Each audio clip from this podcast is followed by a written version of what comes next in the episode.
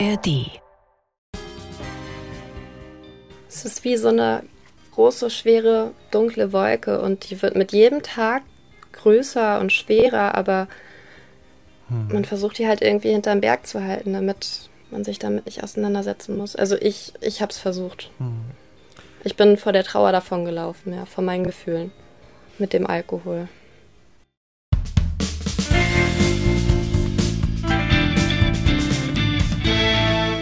Herzlich willkommen im Nachtcafé-Podcast Das wahre Leben. Heute spreche ich mit Darlene. Lange will Darlene mit Alkohol nichts zu tun haben, auch wenn in ihrer Familie viel getrunken wird. Aber dann verliert ihre Mutter den Kampf gegen den Brustkrebs und für Darlene bricht eine Welt zusammen. Sie greift auch aus Trauer zur Flasche. Ihr Bruder rutscht ebenfalls in eine Sucht ab.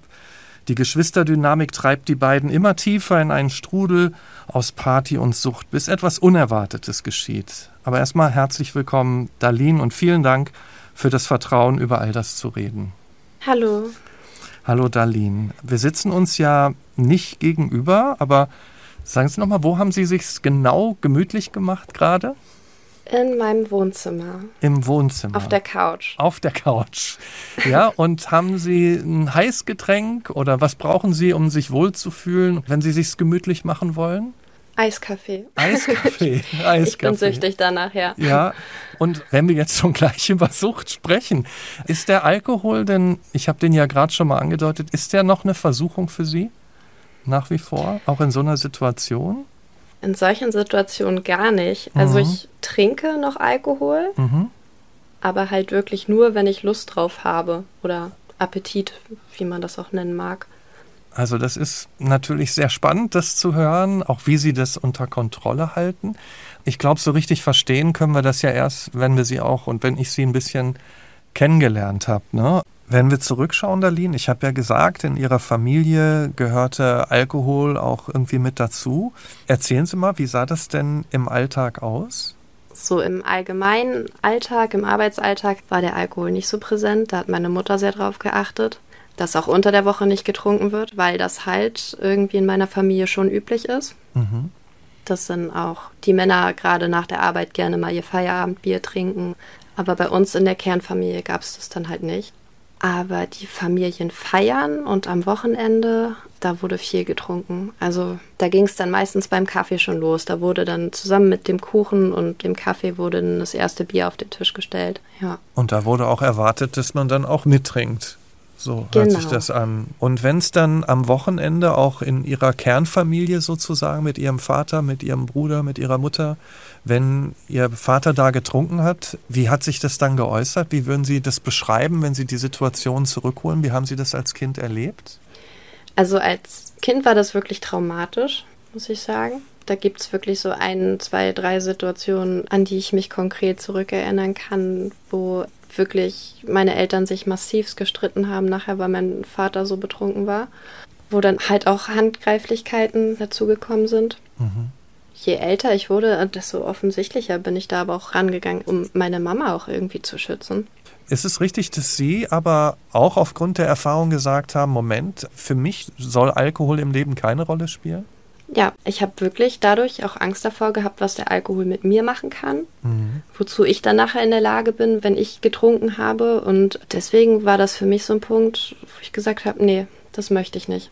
Haben Sie es denn auch geschafft, dann Nein zu sagen? Also es gibt ja die Familienfeste, es gibt ja dann, wenn man in der Pubertät ist, einen Freundeskreis.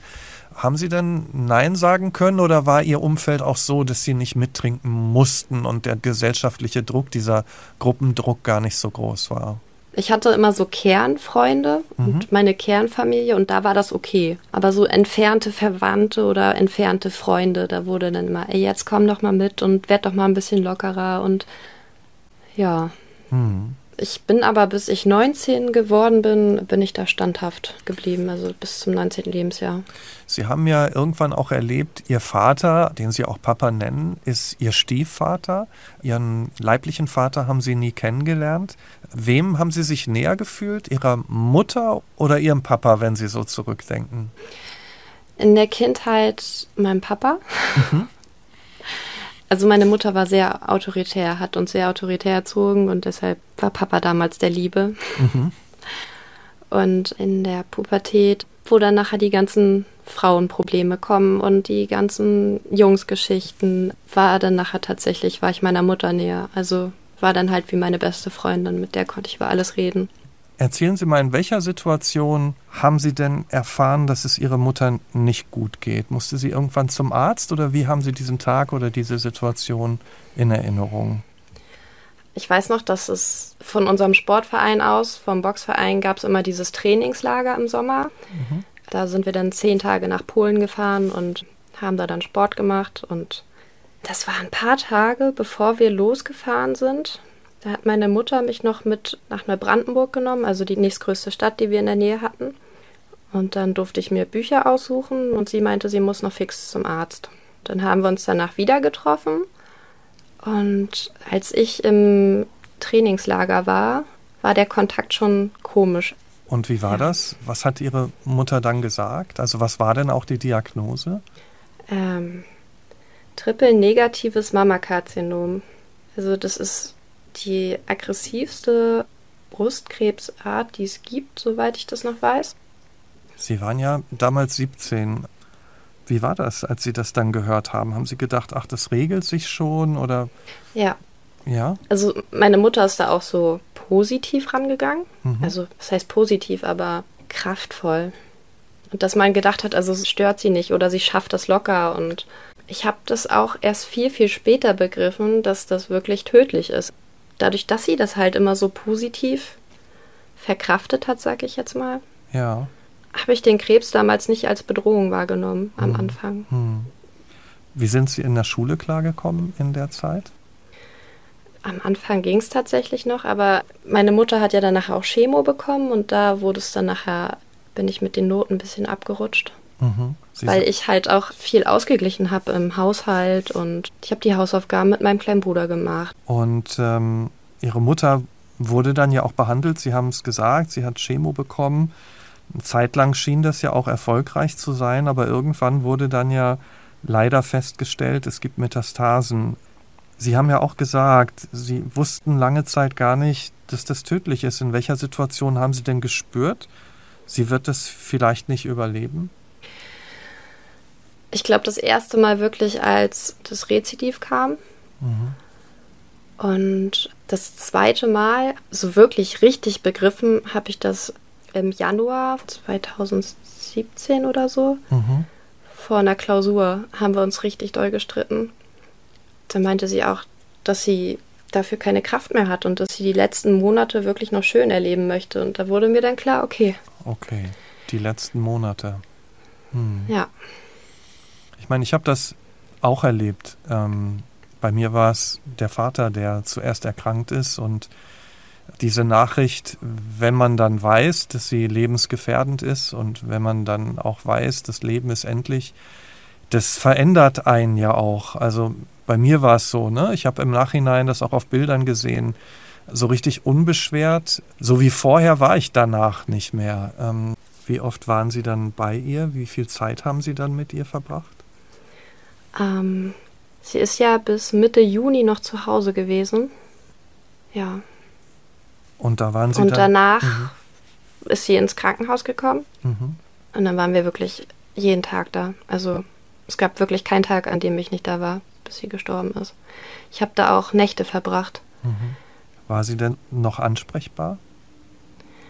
Bis zum Tag, an dem ich meine mündliche Prüfung hatte, bis zum 28. Juni war sie noch ansprechbar. Also sie war total wirr am Kopf und äh, mhm.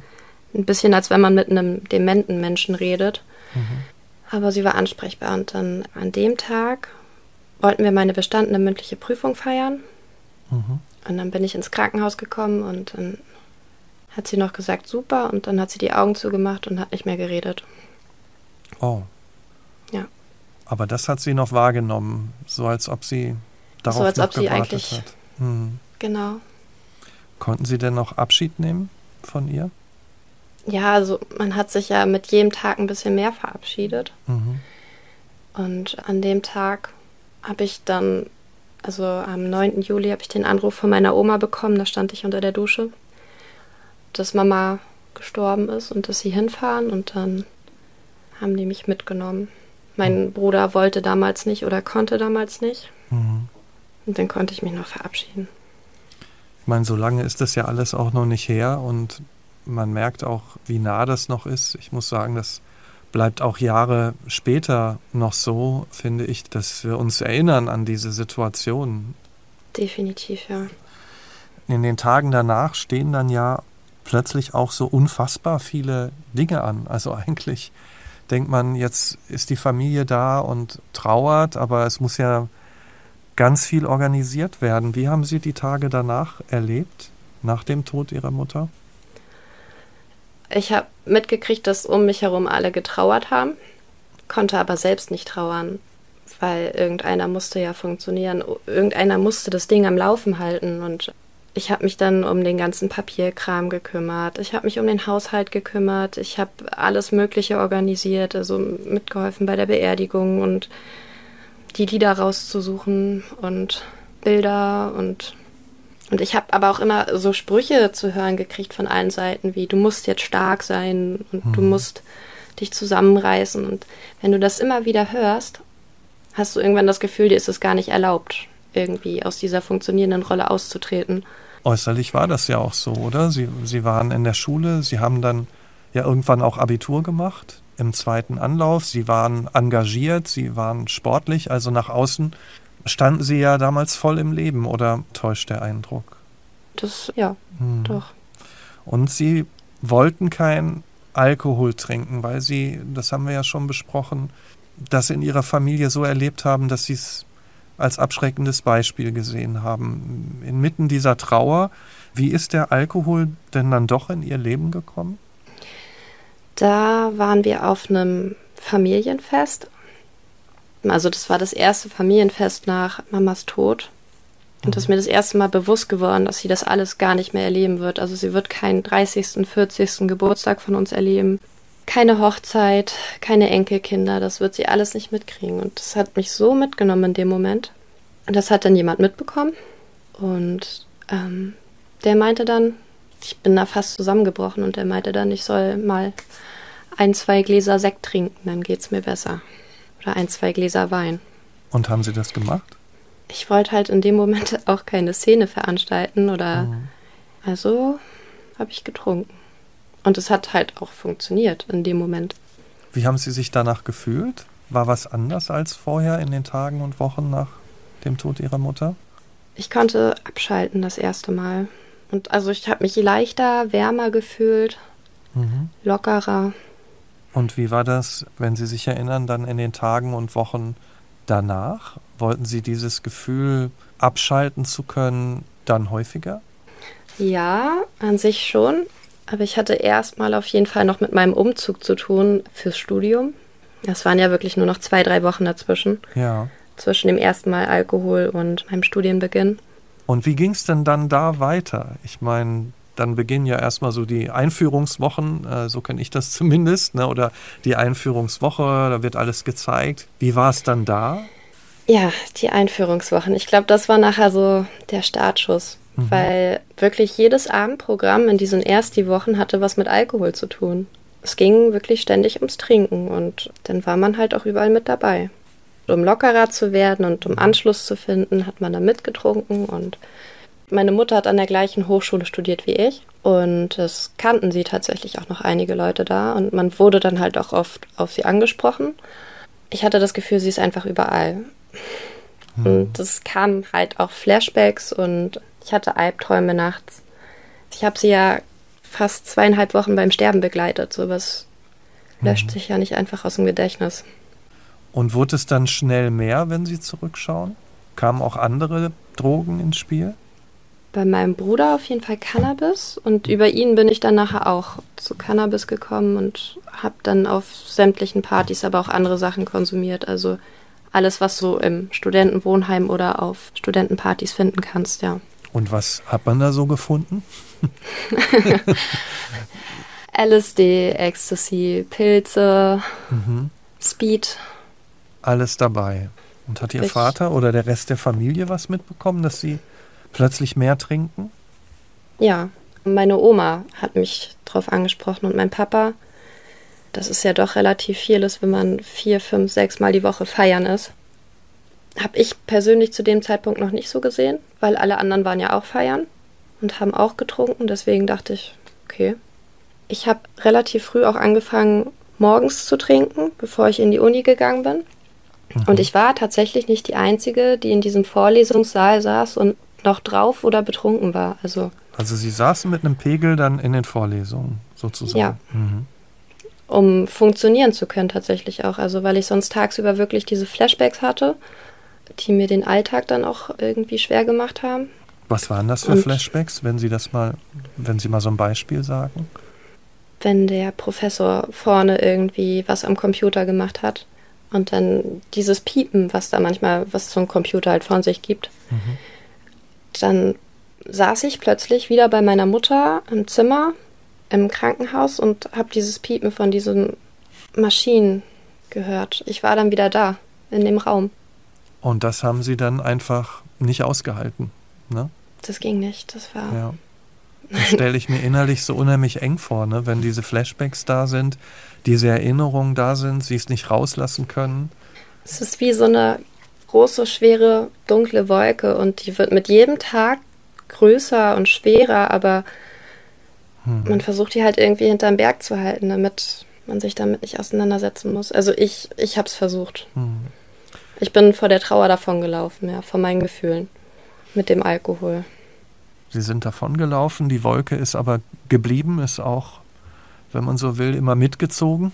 Hat das irgendwann auch körperlich Schmerzen und körperliche Spuren hinterlassen bei Ihnen? Ich habe abgenommen. Mhm. Aber ich habe seitdem ich elf bin schon mit Essstörungen zu kämpfen. Deswegen war das für mich ein weiterer Vorteil vom Alkohol. Mhm. Ich habe das gar nicht als so schlimm gesehen. Ich habe nachher meine 57 Kilo gewogen, 56, 55 auf meine 1,72 und ich fand's gut. Ja, und von außen kommt ja dann manchmal auch noch das Lob. Irgendwie, es ist schon schwierig, mit welchen Idealen wir dann auch manchmal leben und dass sowas so unbeobachtet irgendwie bleibt, oder? Ihnen ging es so schlecht. Ja. Das hat aber offenbar, hat es Ihr Bruder denn mitbekommen, wie schlecht es Ihnen ging? Nein, also nicht. nicht. Wirklich, mhm. weil er den gleichen Kampf gekämpft ja. hat.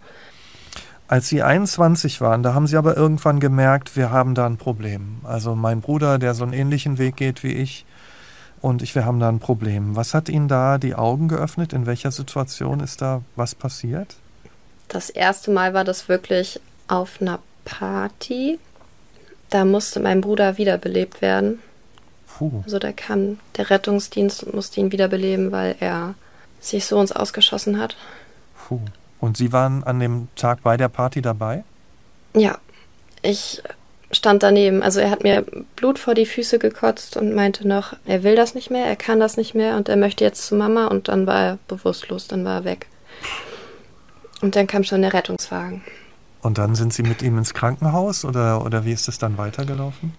Ähm, die haben ihn dann eingepackt und ich musste noch ein paar Daten abgeben und Kontaktdaten dalassen. Und dann wurde gesagt, ich soll bitte rausgehen, er muss jetzt reanimiert werden. Und dann sind die auch schon losgefahren. Oh Gott, und ich stand da auf dem Parkplatz. Und wussten nicht, ist er, lebt er noch oder nicht, ne? wenn es ums ja. Reanimieren Hatten Sie Panik? Hatten Sie einfach pure Angst? Ja, ich wollte nicht, also ich konnte nicht schon wieder jemanden verlieren. Das ging nicht. Das hätte ich, hätte ich nicht verkraftet. Und ich habe dann versucht, meine ganze Familie zu erreichen. Ich habe meine Oma angerufen, meinen Opa, meinen Papa und es ist niemand rangegangen. Ne, um 4 Uhr morgens. Mhm. Da ist aber auch noch kein Bus gefahren. Das war wirklich weit ab vom Schuss, die Party. Das wären 30, 40 Kilometer bis ins Krankenhaus gewesen, die ich hätte zu Fuß laufen müssen. Sind Sie da durchgedreht? Also das ist ja Wahnsinn, oder? Ja, aber ich konnte in dem Moment halt auch nichts machen. Also ich kam hm. ja nicht weg. Ja. Und dann hat mir jemand halt eine Pille gegeben und dann bin ich wieder feiern gegangen, weil ich ich hätte da noch drei Stunden sitzen können und Panik schieben können und es wäre ja trotzdem nichts passiert. Und so konnte ich zumindest abschalten. Das heißt, dann haben sie getanzt, nicht wissend, ob ihr Bruder noch lebt, sozusagen. Ja. Und die Pille hat es möglich gemacht. Ja. In Anführungsstrichen. Wie haben Sie dann erfahren, was mit Ihrem Bruder los ist? am nächsten Tag haben wir dann geschrieben und telefoniert. Und dann meinte ich halt auch, dass wir so nicht weitermachen können. Also, dass irgendwo jetzt der Punkt erreicht ist, wo wir runterfahren müssen, wo wir aufhören müssen. Und dann musste ich das ein paar Tage sacken lassen, wirklich. Weil mich das so mitgenommen hat, so fertig gemacht hat. Also ich, ich habe ihm in die Augen geguckt und da war nichts mehr. Es war nur noch Leere. Und ich wusste in dem Moment aber, dass ich wahrscheinlich genauso aussehe. Und dann ein paar Tage später hat mein Mitbewohner mich dann zu meiner Hausärztin gefahren und die hat mich dann einweisen lassen. War da auch so ein Gefühl, ich habe jetzt gar nichts mehr unter Kontrolle, auch so ein, vielleicht so ein Gefühl von Scham, das, was da passiert ist, was, dass man gar nicht mehr weiß, was war? Oder ja. Hm, wie verzweifelt waren Sie in dieser Zeit auch innerlich? Ich war, also ich habe wirklich überlegt, ob es nicht besser ist, wenn ich meinem Leben ein Ende setze, weil es eigentlich, ich habe mich wie eine Belastung gefühlt. Und ähm, wie, Sie sind dann in diese Klinik gekommen und wie hat man dort versucht, Ihnen dann zu helfen in dieser Zeit? Da habe ich gemerkt, wie, wie sehr ich innerlich eigentlich renne, mhm. gegen mich selbst ankämpfe und gegen meine Gefühle. Und da bin ich halt auch das erste Mal wirklich zusammengebrochen. Da habe ich das erste Mal richtig, richtig geweint. Also so sehr, dass ich mich nicht mehr in den Griff gekriegt habe. Dass sie mir dann da auch was zur Beruhigung geben mussten. Hm. Sie haben dann gemerkt, dass Sie gerannt sind. Das ist Ihnen bewusst geworden. Dass Sie auch gesagt haben, Sie sind vor der Trauer weggerannt. Haben Sie dann sich mit der dunklen Wolke, die immer mitgezogen ist, auch angefangen zu beschäftigen oder die klarer anzuschauen? Ja, das kam nachher, als ich in der Tagesklinik war. Da hatte ich wirklich eine, eine richtig gute Psychologin. Da hatte ich wirklich viele richtig gute Gespräche und ich bin jedes Mal rausgekommen und habe geheult. Also es war das erste Mal, dass mir der Raum gegeben wurde, mich mit meiner Trauer auseinanderzusetzen und das zu verarbeiten. Also ich hatte diesen, diesen Raum, wo ich die Wolke loslassen konnte und wusste, dass aber jemand da, der mich auffängt. Und das hatte ich vorher halt nicht. Also der ihnen einfach auch eine Sicherheit gibt, ne? einen Halt gibt. Wenn sie schon ja. fallen, da ist ein Geländer, da können sie sich halten. Genau. Was war mit Ihrem Bruder? Ist er Ihrem Beispiel gefolgt?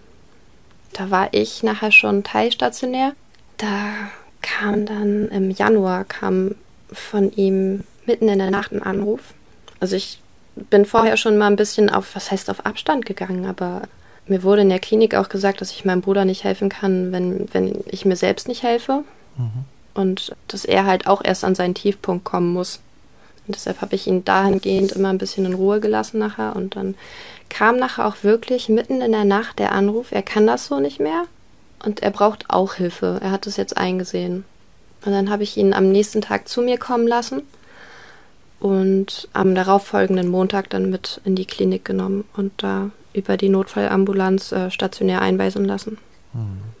Hm glaube, bei Ihnen wurde ja auch eine posttraumatische Belastungsstörung diagnostiziert. Ähm, das eine ist ja, wenn man sich in dieser Betreuungssituation befindet ne, und weiß, da sind die Menschen. Wenn man dann aus der Klinik raus ist, irgendwann gibt es doch wieder einen Alltag, dann kam ja auch die Pandemie irgendwann. Wie ging es Ihnen zu dieser Zeit? Hat das gehalten? War das stabil? In der Pandemie äh, bin ich wieder rückfällig geworden. Mhm. Die ganzen Hilfsangebote haben zugemacht. Mein Bruder zum Beispiel musste die Klinik auch verlassen, weil da auch keine Therapien mehr stattgefunden haben. Und dann haben wir beide halt wieder sehr viel Zeit miteinander verbracht. Ich habe ihn, also er hat seine Ausbildung gemacht und ich habe ihn dann da regelmäßig besucht, weil er halt immer noch so labil war, also immer noch sehr selbstmordgefährdet. Okay, Sie haben sich einfach Sorgen um ihn gemacht und dachten besser, ich bin da. Genau. Mhm. Dann hat er wieder angefangen zu trinken oder er hat getrunken und dann habe ich halt auch wieder angefangen zu trinken, damit er seine zwei Flaschen Wein da abends nicht alleine trinkt. Es, es klingt total dämlich. Ich weiß, die meisten Leute sagen sich dann, ja, dann schütt den Alkohol doch weg oder hm. rede mit ihm, aber wenn da so ein Zwei-Meter-Mensch vor dir steht mit knapp 100 Kilo und du mit deinen 50 Kilo kannst da nicht viel ausrichten hm. in dem Moment, vor allem wenn er dann wütend wird und also habe ich gedacht, trinke ich mit. Dann trinkt er nur halb so viel. Und dann waren wir beide ganz schnell wieder drin. Hm. Und dann war es wahrscheinlich auch schnell wieder mehr als das Getränk am Abend oder so. Ja. Das hat sich nachher bei mir dann so weit hochgeschaukelt, dass ich wirklich tagsüber meine Flasche Wein mindestens getrunken habe und abends dann noch eine Flasche Tequila.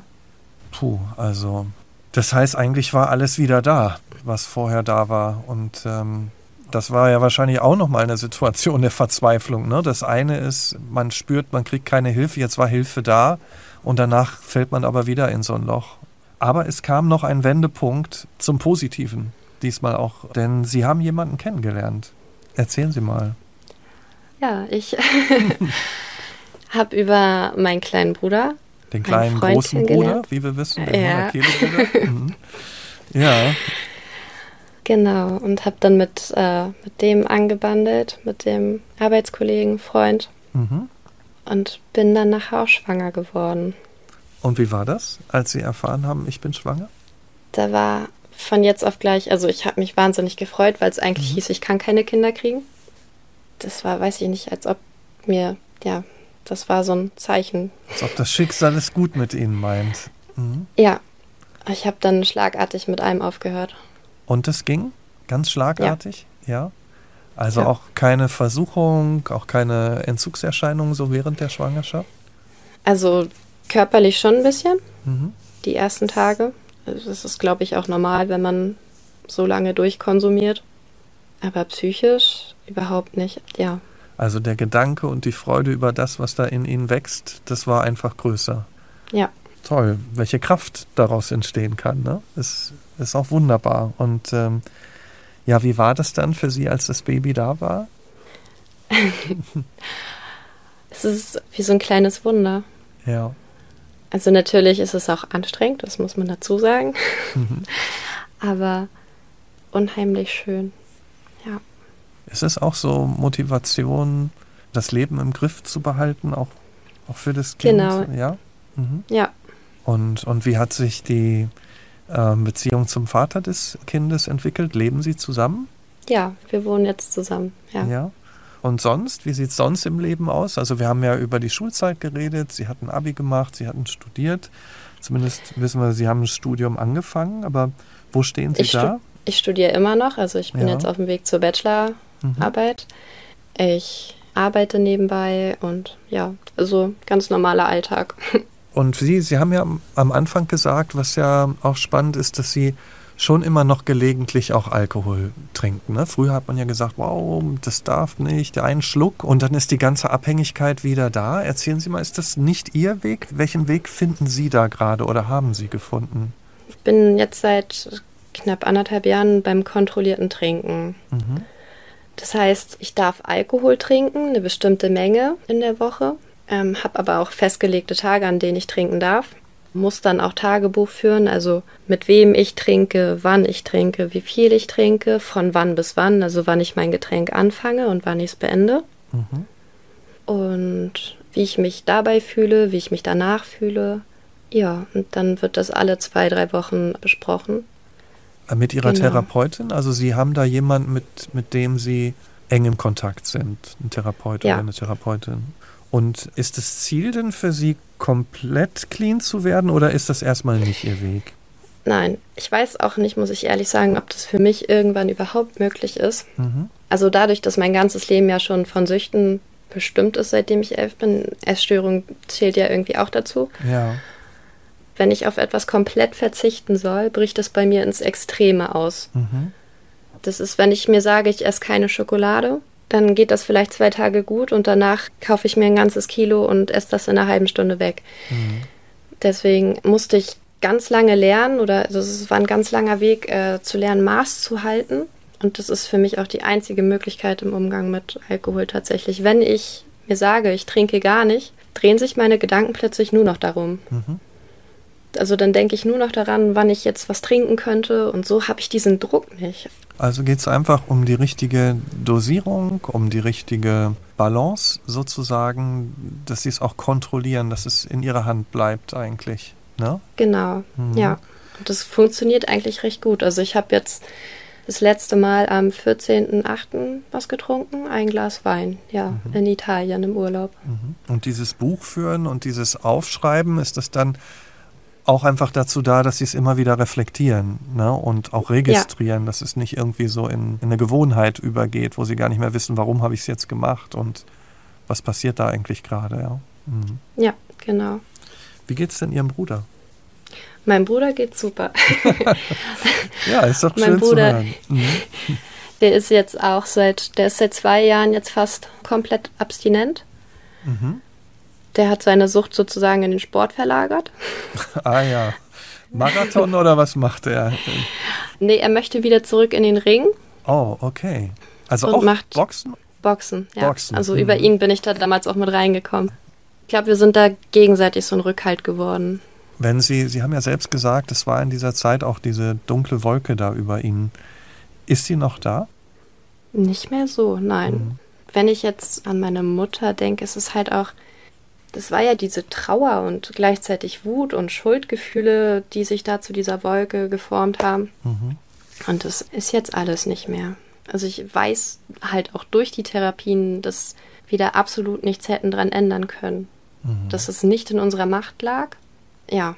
Also hatten Sie sich auch Vorwürfe gemacht? Ja. Mhm. Kommen wir mal zu dem, was hier heute ist und, und in Zukunft noch passiert. Wie alt ist denn Ihr Kind jetzt? jetzt muss ich rechnen. ja. Rechnen Sie noch in Monaten oder jetzt bin ich gespannt? Das wird erwartet, ne? Ja, so nee, grob anderthalb immer, Jahre. Daran erkennt man immer, finde ich, wie lange das her ist. Am Anfang weiß man noch immer genau die Wochen und dann die Monate und irgendwann kriegt man die Jahre natürlich noch zusammen, aber die Monate schon nicht mehr so. Also so ungefähr anderthalb? Ja. Ja. Und in welcher Phase? In der Trotzphase. In der Trotzphase. Das heißt, wie äußert sich die Trotzphase? Der Kleine möchte jetzt halt alles alleine machen. Ne? Und äh, wenn es dann halt nicht funktioniert, dann. Mhm. Mhm. ja, gehört auch mal dazu. Und ähm, wenn man jetzt vom Trotz mal absieht, was sind auch die schönen Momente, die Sie mit ihm erleben? Das ist jetzt das Alter, wo man auch so gewisse Rituale hat, so dieses abends kuscheln und morgens kuscheln und mhm. Es ist halt schön zu sehen, wie er sich entwickelt und wie viel positiven Einfluss man auch auf so einen kleinen Menschen mhm. haben kann und wie der sich entwickelt und entfaltet und die Welt entdeckt und man entdeckt die Welt irgendwie auch mit. Also mhm. nochmal ganz anders, mhm. neu. Und sie genießen auch die Nähe, höre ich da so raus und das Kuscheln ja. und all das. Und wenn sie nach all dem, was sie ja erlebt haben und dem, was heute ihr Leben ausmacht, sagen müssten, was ist Ihnen heute wichtig im Leben? Was würden Sie sagen? Familie, Gesundheit, mhm. Unabhängigkeit, eine gewisse Unabhängigkeit, ja, und Gefühle. Dann hoffe ich, dass Sie in Ihrer Familie mit ähm, all den Gefühlen, die das Leben so zu bieten hat und all den Freiräumen und all der Unabhängigkeit, die man auch braucht, auch ja immer diesen sicheren Hafen auch haben, ne, den ihr Kind spürt, aber der es ja vielleicht auch für sie ist. Und ähm, vielen Dank an Sie, Darlene. Schöne Grüße unbekannterweise auch an Ihren Bruder und an Ihre Familie. Und äh, Ihnen alles Gute und, und nochmal danke für Ihr Vertrauen. Ich habe zu danken. Und äh, vielen Dank auch an Sie fürs Zuhören. Wenn Ihnen dieser Podcast gefällt, empfehlen Sie ihn gerne Ihren Freundinnen und Freunden. Bis in zwei Wochen hier im Nachtcafé-Podcast Das wahre Leben. Und wenn Sie in der Zwischenzeit interessiert sind an aktuellen und relevanten Themen, dann hören Sie gerne auch mal rein in den Podcast der Kolleginnen und Kollegen von NDR und BR 11KM. Der Tagesschau-Podcast zusammen mit Journalistinnen und Journalisten der ARD durchleuchtet da Gastgeberin Viktoria Michalsack in jeder Folge ein spannendes Thema in aller Tiefe. 11KM gibt es von montags bis freitags in der ARD Audiothek und überall, wo es Podcasts gibt. Ich bin Michael Steinbrecher. Bis bald hier im Nachtcafé-Podcast Das wahre Leben. Wir hören uns und nochmal danke, Darlene.